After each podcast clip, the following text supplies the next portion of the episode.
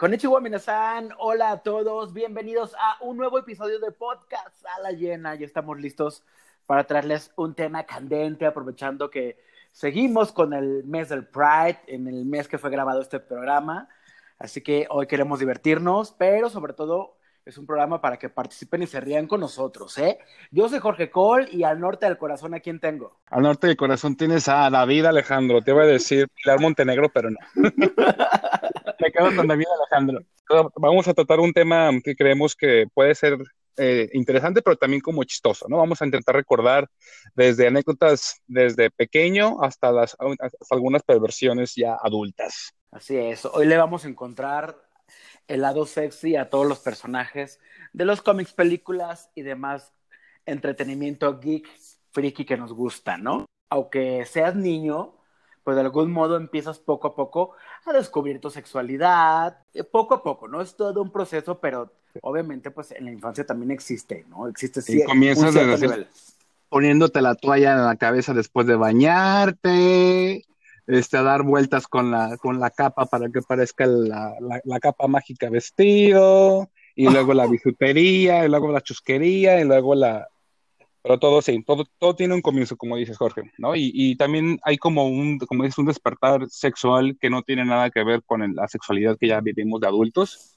sino porque desde niño uno empieza como a, a, cachar cositas y le empieza a latir el corazoncito sin una cuestión más, este, más allá de lo, de lo, de lo que un niño puede pensar o sentir, pero entonces empieza uno como a despertar emociones quizás con ciertos personajes de las caricaturas o de revistas y demás, o del cine también.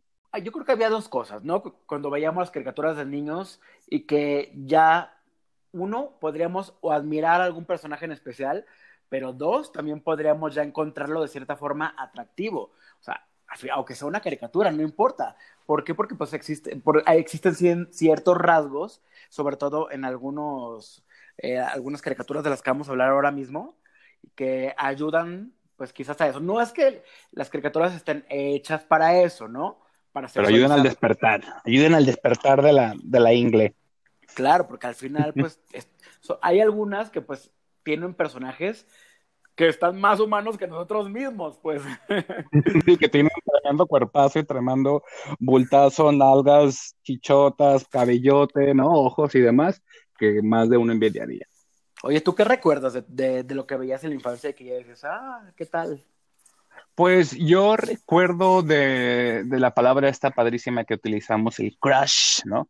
Que algunos que eran como tipo amores, como eh, algunos platónicos y como que los veía como entre que se me iban los ojitos y no, pues ya sabes, ¿no? Como tipo desde, no me tocó ver mucho, pero estaban todos los personajes estos, estos como de He-Man, que eran totalmente eh, muy humanizados, no, o sea, como una fisonomía totalmente proporcional y, humana, que claro que era como que volteabas y eran puros este, strippers, hombres y también bailarinas exóticas luchando y aventando chispas, pues claro que te le quedabas viendo, ¿no? También en el caso de los Thundercats, algo muy parecido también. Mm, mm, mm, los guardianes del espacio, ¿cómo se llamaban estos que también tenían como sus trajes muy pegados? Ah, eran los halcónicos, halcones galácticos. galácticos, estos. Sí, que realmente eh, halcones galácticos, Thundercats y eh, los eh, tigres del mar eran como los tres mm. iguales, solamente que unos eran acuáticos, unos eran marinos, perdón, unos acuáticos, unos terrestres y unos era el mismo creador, pero este, diferentes como elementos. Y estaba muy padre y también como muy jotero, yo creo que también eso, por eso creo que hace uno conexión desde pequeño por desde ondas, por ejemplo, los que eran los Thundercats eh, tenían un chingo de como maquillaje, no, digo no maquillaje, pero sí tenían como aspectos en el rostro como muy marcados y muy estéticos, tenían unos cuerpos padrísimos, no súper bien torneados tanto los hombres como las mujeres, bueno, felinos y felinas. Este, los villanos, claro que estaban como de la cara súper horribles, pero tal cual eran unos chacales, ¿no? O sea, tal cual. Como pues Momra. sí, o sea, eran unos, unos puertazos que decías, que hay debajo de allí, de ese calzón, ¿no? Como niños no lo, no lo entendíamos o lo veíamos tal, tú lo veías con la inocencia que te caracterizaba a tu edad. Pero ahora que ya estamos bien mayores, pues lo, lo vemos en retrospectiva y decimos, claro, pues, o sea, no es que las caricaturas hayan estado hechas para eso, ni que culpen a nadie porque hicieron a nadie precoz, ni a nadie gay, no, o sea, nada que ver. Al contrario, pues es parte de, o sea, si lo ves en las caricaturas, lo ves en las películas, lo ves en la vida real. Entonces, es parte de, ¿eh? Solo lo estamos mencionando como un aspecto que también forma parte del desarrollo como de nosotros, como de quizás muchos de los que nos están escuchando. Esas series nos marcaron en, muchas cosas y ahora que lo vemos de, de, ese lado, pues también me parece muy curioso y por eso lo estamos platicando. Sí, también me acuerdo que de niño rentaba mucho la película de Flash, porque él se, se me hacía como padrísimo el, el, actor, ese entonces que eran como películas, me imagino que eran directamente de HS, que la rentaba en algún videocentro o blockbuster, y como que claro que se me hacía como guapo el señor, pero también pues no lo, no lo, no lo maliciaba, ¿no? Digamos, ¿no? pero claro que era como de, oh, qué padre traje, ¿no? Y, por lo mismo, como dices, que también otros, otros personajes que ya después, pues más torneaditos, como que ya también, como que ya también más grandecito, dices, oye, pues Goku no está tan chafa, güey, o Trunks, sobre todo Trunks, ¿no? A muchas chuscas les encantaba Trunks, o el Android 17, o ciertos personajes también de anime que claro que era como de... Ah". Sí, bueno, sobre todo la animación japonesa que, pues muchas de ellas tenían mucha sexualidad, o sea, la verdad, o sea, Dragon Ball, Ranma y medio sí lo tenían. Y yo que crecí mucho, bueno, yo veía todo, ¿no? Pero crecí mucho sobre todo con el anime, pues yo me acuerdo mucho de Dragon Ball, pues todos estábamos muy chiquitos y lo veíamos, pero luego cuando se convierte en Dragon Ball Z y todos crecen, pues tú también creces un poco más, pues obviamente ya ves a Goku con otros ojos, ¿no? Dices, ay, Dios mío. A mí Goku y Vegeta se me hacían unas cosas impresionantes ya cuando eran adultos. Porque claro, tienen más músculos que en la vida real no podrás tener tantos músculos, pero, pero ahí se veían bien, ¿no? Y, y decías, ¿por, qué se van a entrenar tanto tiempo juntos? ¿Qué hacen? ¿Qué hacen entrenando juntos? Eh, hablando un poquito como de, de, o sea, de lo físicamente, pero también muchos personajes eh, hacen como cierta conexión con la gente, o bueno, al menos lo hicieron conmigo, no puedo generalizar tanto, pero hablando como de mí, como también por las temáticas, digo, parte de lo, de lo visual, algunas series como que dices, oye, pues es que como que me llama porque a lo mejor tienen una trama que, eh, como esta trama novelesca, que, que a lo mejor hay un malo que el bueno, pero que engaña a la mala, no sé qué, hay una onda como de eh, discriminación o te hablan también quizás de, no sé, de ocultarte, de mallas, de maquillaje, o sea, como que hay ciertos a veces puntitos con los que hay conexión, no tanto a veces también por el lado físico, sino también por los temas que pudieran tratar y como que también haces como un clic, ¿no? Como por ejemplo caricaturas que fueron como también muy, muy apedreadas, como Sakura Carcaptor o como Ranma y Medio, que era como de mis papás, eran de, no veas esa caricatura, pues yo la veía con totalmente naturalidad, ¿no? Pero los papás era como de, ¿cómo es posible que una mujer se convierta en hombre y un puerquito está en la chichis de no sé quién? Y es como de, pues solo es una caricatura, no, no, me estoy yendo como por ese lado, pero a lo mejor ya después que lo, como dice, lo que lo ves ya ahorita de adulto, Dice, pues también entiendo cómo de niño también uno hace ciertas conexiones con ciertas caricaturas, animes héroes o villanos, por también por las vivencias propias. Sí, claro, pues sí. Sí, Radma fue todo un tema en su tiempo. Y claro, Radma también, qué guapo, ¿eh? Pero sí, sufrió mucho la censura porque, o sea, estaba censurada incluso algunas escenas. Y si lees el manga, pues es mucho más explícito porque a la Radma mujer, pues tal cual se le ve los pechos. Entonces, pues no. Y tal cual. Y es una historieta, digamos, pues para jóvenes y un poquito más grandes, pero al final es el cuerpo humano. Entonces, eso no se puede esconder. Todos tenemos partes eh, íntimas, hombres y mujeres y demás. Entonces, lo veamos o no, las caricaturas existen. Entonces, pues es, es un reflejo más. Claro que al final, pues funcionó y nos trajo personajes que, que sí, pues, se convirtieron en nuestros crushes de la infancia. Ya sea porque por crush así como platónico, de como de wow, qué perra es, no sé, qué chingona es Gatúbela, ¿no? O sea, que está Catwoman. Pero, o, decir, güey, pues es que está delicioso X personaje. Sí, que ahora sí lo podemos decir, y la verdad, eso nos lleva como a plantear o a, a buscar o a recordar todos esos personajes de los cómics, de las caricaturas, que son muy sexys. ¿Y por qué? O sea, ahora que que lo pensamos, claro, si te acuerdas de la película Batman Returns, esa interpretación de Gatúbela, o sea, Gatúbela tal cual era Michelle Pfeiffer en ese entonces, pero, pero el traje de Gatúbela de cuero, pegado, ella con sus uñas, su látigo, pues era un statement muy importante, pero también, pues era, hablaba mucho de un personaje meramente sexual y liberado. Sí.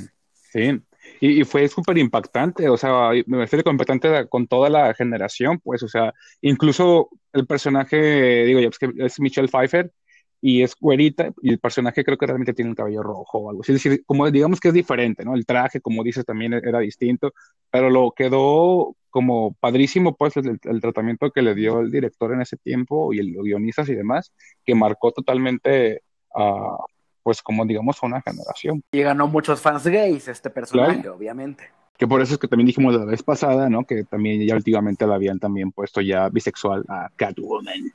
Precisamente por eso, porque exploraron más la sexualidad del personaje. Sí, y otra serie ya noventera que veíamos, que era la de los X-Men, que, la verdad creo que es de las mejores series que había en ese entonces, pero bueno, ese es otro tema. O sea, ¿de qué me hablas? Ve los cuerpos que les ponían a todos, sobre todo a Rogue, a Rogue, súper voluptuosa por todos lados. Hay escenas en que de verdad se le ve un cuerpo increíble a la mujer. un cuerpo que Maribel Guardia envidiaría. Pero sí, fíjate, a mí X-Men fuera de los primeros caricaturas, porque creo que primero leí, sí, primero vi, el, vi las caricaturas y luego empecé a leer los cómics, ¿no?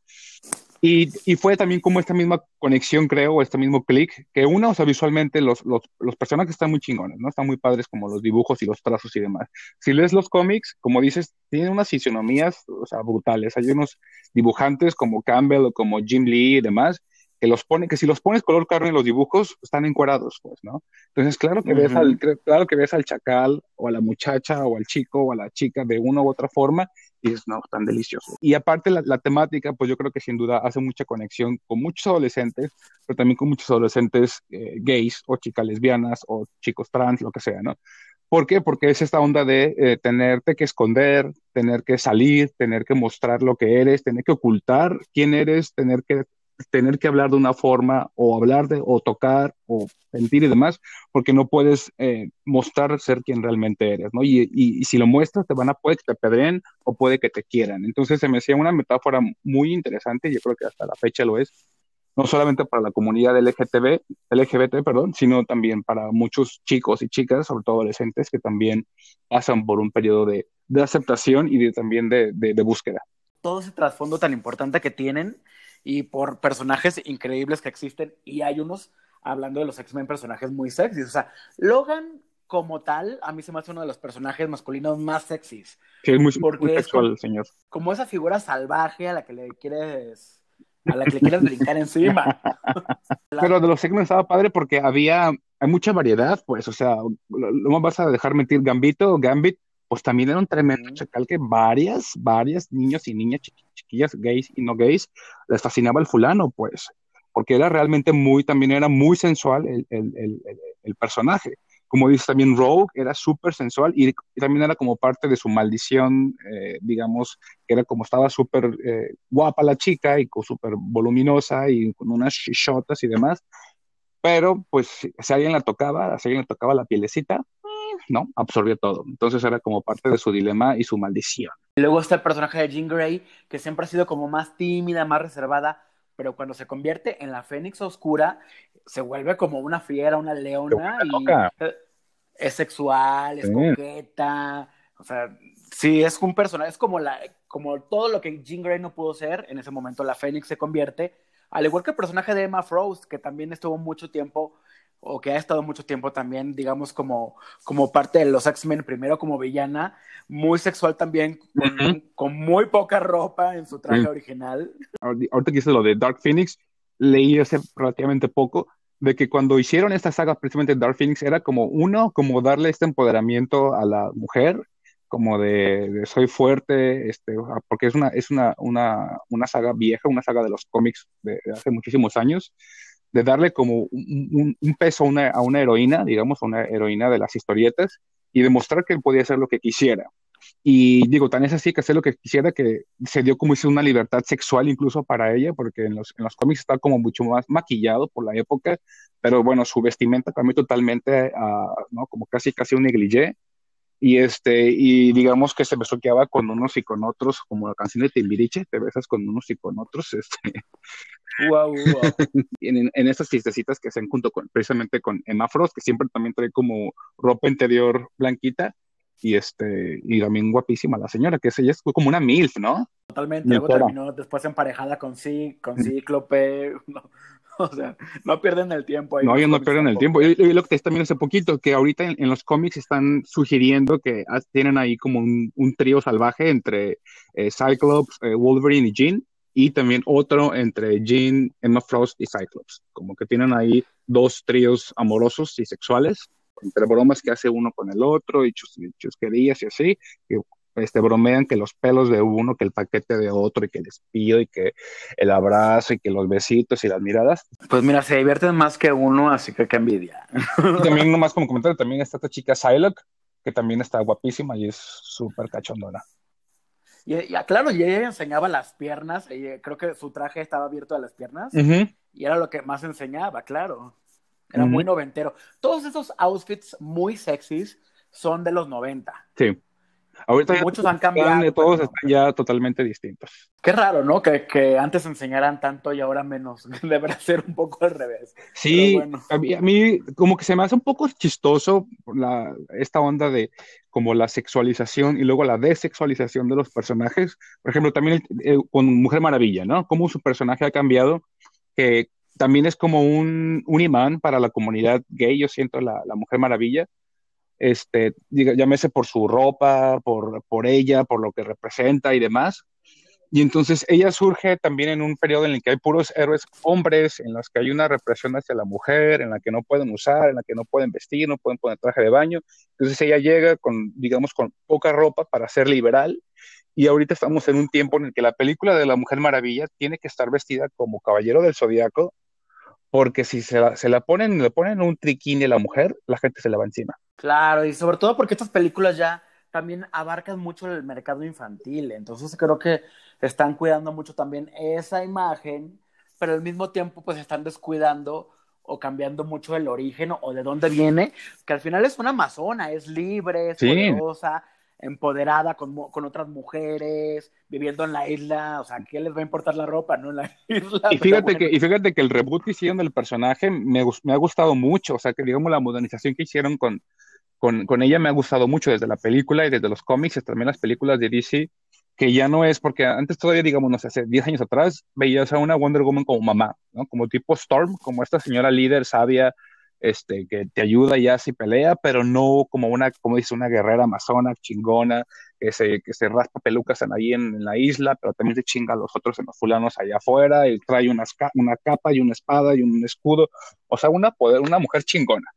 Y entonces me gustó mucho el, el, estas adecuaciones que le han hecho al personaje, que claro que me gustaría que siguieran con, como con esa onda y que no se asustaran como de que, pues como son niños, como una niña va a ver que eh, la Mujer Maravilla, eh, pues eh, también alguna vez o siempre le han gustado las chicas, ¿no? Es como de, no tiene nada que ver eso. También tiene mucho que ver con la concepción de los disfraces originales o los trajes. Casi muchos superhéroes usaban como un calzón. Sí. Y eso era muy normal verlo, o sea, pues ve a Superman, solo que Superman, pues está el chiste de que tienen los calzones afuera, ¿no? Pero, pues sí, es muy normal, o era muy normal que, que los superhéroes usar, hombres y mujeres usaran como ese tipo de calzón. Sí, yo había leído que era porque tenían como una onda como de origen eh, con, como con luchadores y guerreros como entre grecorromanos y de tipo mitológicos, entonces que quisieron como que más o menos tener un poquito esa, esa forma, digamos, esa distribución de, del traje. Claro, tiene sentido. Para que, se les, para que se les mostrara el paquetillo pues sí, la verdad es que hay muchas mujeres muy sexys dentro de los cómics, como Black Widow, que también es una de las más conocidas, pero cuando hablamos de los hombres, hay dos en especial de los cómics que siento que tienen la misma personalidad y que, y que también es como, sí, háganme soy allá. O sea, estoy hablando o sea, más allá del superhéroe, estoy hablando como de la persona que no es una persona real, sino una persona creada. De los sentimientos de esa persona, no, no de sus gotas, no de nada. La forma en que me trata. Tony Stark, mejor conocido como Iron Man, y Bruce Wayne, mejor, mejor conocido como Batman. Porque mira, los dos son, pues son unos playboys, son millonarios, son misteriosos, son fuertes. Bueno, sí tienen características un poco diferentes, pero al final, pues, pues, pues eso, como que son muy sexy los personajes en sí mismos. Quítales la cara del actor, o sea, quítales el disfraz, pero te digo, en sí mismos, lo, demás, lo demás, chingatelo, ya lo demás, chingatelo. sí, o sea, tal cual. Batman es como el de los más imanes también, ¿no? Como para la, para los, eh, la, para los gays, ¿no? Hay, hay como esta onda de Batman, ¿no? Como entre la truza, la baticueva, en los cómics y en la caricatura era muy de quitarle la playera al, al, al, monito, ¿no? Y luego esta relación con Robin o con los diferentes Robin, claro que era como de, ah", ¿no? Y este, a mí fíjate que el otro no se me hace, puede que ahorita ya tengan sus seguidores Iron Man, porque pues ya, este, de cada cero, ¿verdad? Robert Downey Jr. y demás, pero pues yo creo que antes era medio gris el señor, ¿no? En los cómics, Iron Man. Digo, si era multimillonario, playboy así, pero ni siquiera estaba de moda eso como del bigotito y la barbita. Eso ahorita sí. es súper icónico del mono. Sí, sí, es cierto. Creo que la, la, interpretación de la película lo ayudó mucho. Sí, me dio un súper un super update.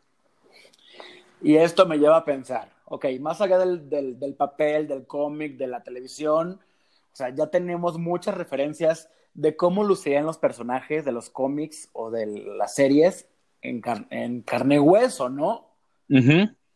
Sí, sí. O sea, si pusiéramos un top 3 de los actores sexys que han personificado a un superhéroe, ya sea en una serie o en una película, ¿tú a cuáles escogerías? Nunca, fíjate que nunca lo había pensado, ¿eh? O sea, nunca me había pasado por la mente ver con deseo y perversión y deseo sexual y carnal a uno de, a uno de los de, de las películas o caricaturas, perdón, series y demás. Eh, fíjate que mis top 3 pudieran estar eh, Venom con Tom Hardy. Uf, sí. Pero ese, o sea, Venom, Tom Hardy, no el de las... Eh, este, yo creo que también por, por respetar mi, mi, mi, puber, mi, mi entre niñez y pubertad, pondré también a George Clooney, este, Batman, ¿no? Yo creo que sí, sí me causaba un poquito como de, eh, como de palpitación en la ingle verle el, el bultito al, al, Batman y los, los pezones y cositas así, y también al Robin, como que si era como de, ah, ¿qué estoy viendo?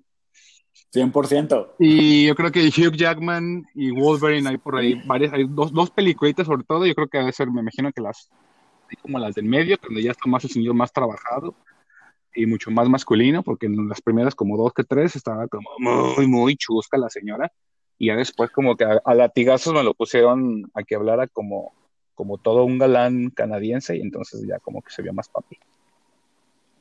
Mira, muy buenas tus elecciones. Yo la verdad, híjole, es que me costó mucho trabajo porque, porque pues es que todos me gustan, pues ¿qué haces, no?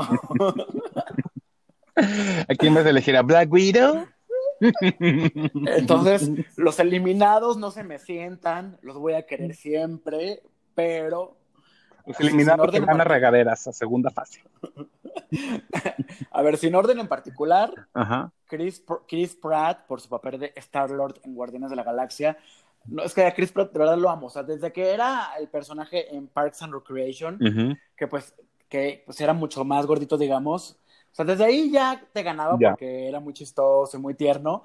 Claro, o sea, la verdad es que no, no, no, no vamos a, a, mentir de que no nos encanta ya con, con abdominales y con, y con vientre de acero, ¿no? Uh -huh. La verdad es que se ve muy bien. Claro. Y el personaje le ayuda, el personaje le ayuda porque pues es muy divertido, o sea, es muy payasito, pero también es la persona que te haría reír, entonces creo que eso ayuda. Y también, la verdad es que también escogería a Hugh Jackman como Wolverine. Es, o sea, tiene 51 años Hugh Jackman y la verdad es que muchos quisieran verse así. Y wow, o sea, pues, pues es que es un personaje que también, pues el personaje le ayuda mucho, que es salvaje, que, que para él no hay reglas, wow, o sea, la verdad es que ese, ese tipo de bestia. Luego tiene varias, tenido ahí varias escenitas así de Adamantium, donde se le ven la, las nalguitas, donde se le ve el monte de Venus y cositas así, y dices, ¡ah! Ay, es cierto, cuando, cuando era lo, del, lo de Arma X, que uh -huh. recién le inyectan el Adamantium, mm, interesante. Para volverlas a ver, amigos. Bueno, y en tercer lugar, es que este sí, no había forma de quitarlo de la lista, Henry Cavill, que, que hace a Superman, bueno, no sabemos si lo seguirá haciendo, pero en teoría sí, es que hay algo eh, de verdad que no puedo más, que me encanta, y ahora que lo veo en la serie de The Witcher, la de Netflix, aunque salga con su peluca blanca súper falsa, no importa, la verdad es que se ve muy bien, pero, como, pero como Superman, por favor, me tiro del edificio y que me salve.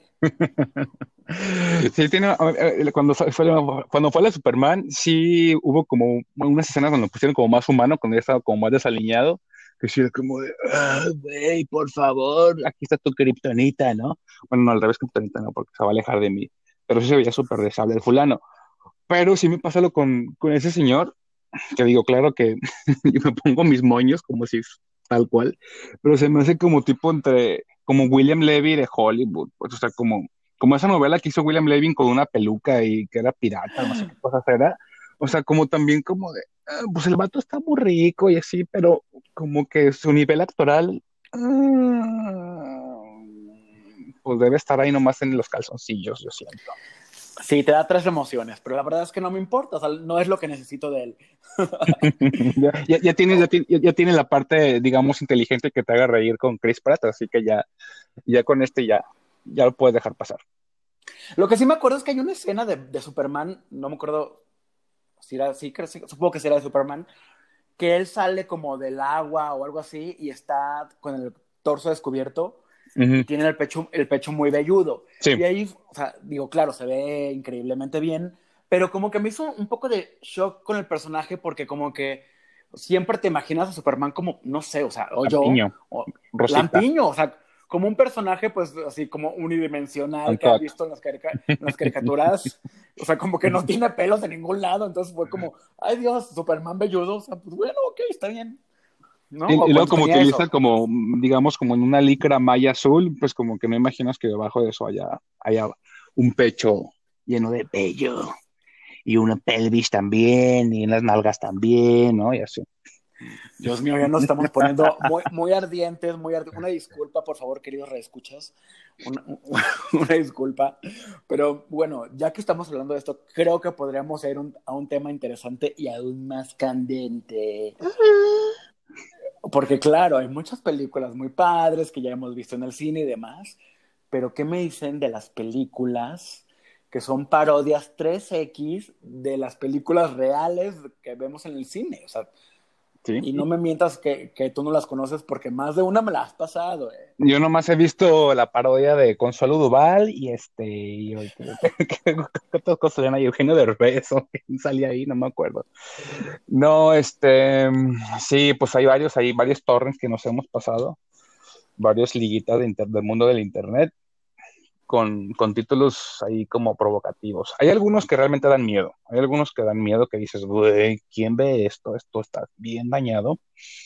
Y, este, y, sin siquiera como ver cosas horribles, ¿no? O sea, como que películas como muy, muy, muy caseras y muy chafas pero hay unos que tienen una producción que están mejores que casi casi que la Rovers ¿eh? de, de, producción, así, tal cual. Unos, unos trajes, unos trajes que esto en la tienda de, los, disfraces no lo compras, o sea, no, lo sacaron. Y hasta tienen como sus anitas ahí como disque 3D, así como de, no sé, de la nave o cualquier chusquería, y ya después, te, o sea, tienen un, mini trama que te envuelve en la aventura porque te, digamos que te hacen volar un poquito la, la, la, imaginación, ¿no? Como eso de, ¿qué pasaría si un día, si yo fuera Flash, ¿no? Y, fuera como una chica súper soez, ¿no? Me encantaría este, lo que ya sabes, entonces como, ¿qué pasaría si, si utilizara mis poderes para, para luego, luego irme tras, tras la chusquería? Entonces, en la película lo ves, entonces como que dices, wow, la imaginación este, también me rindió frutos porque hay muchos títulos, ¿eh? O sea, desde los heterosexuales, o sea, hay Avengers, esos con trama, Avengers, Guardians of the Galaxy,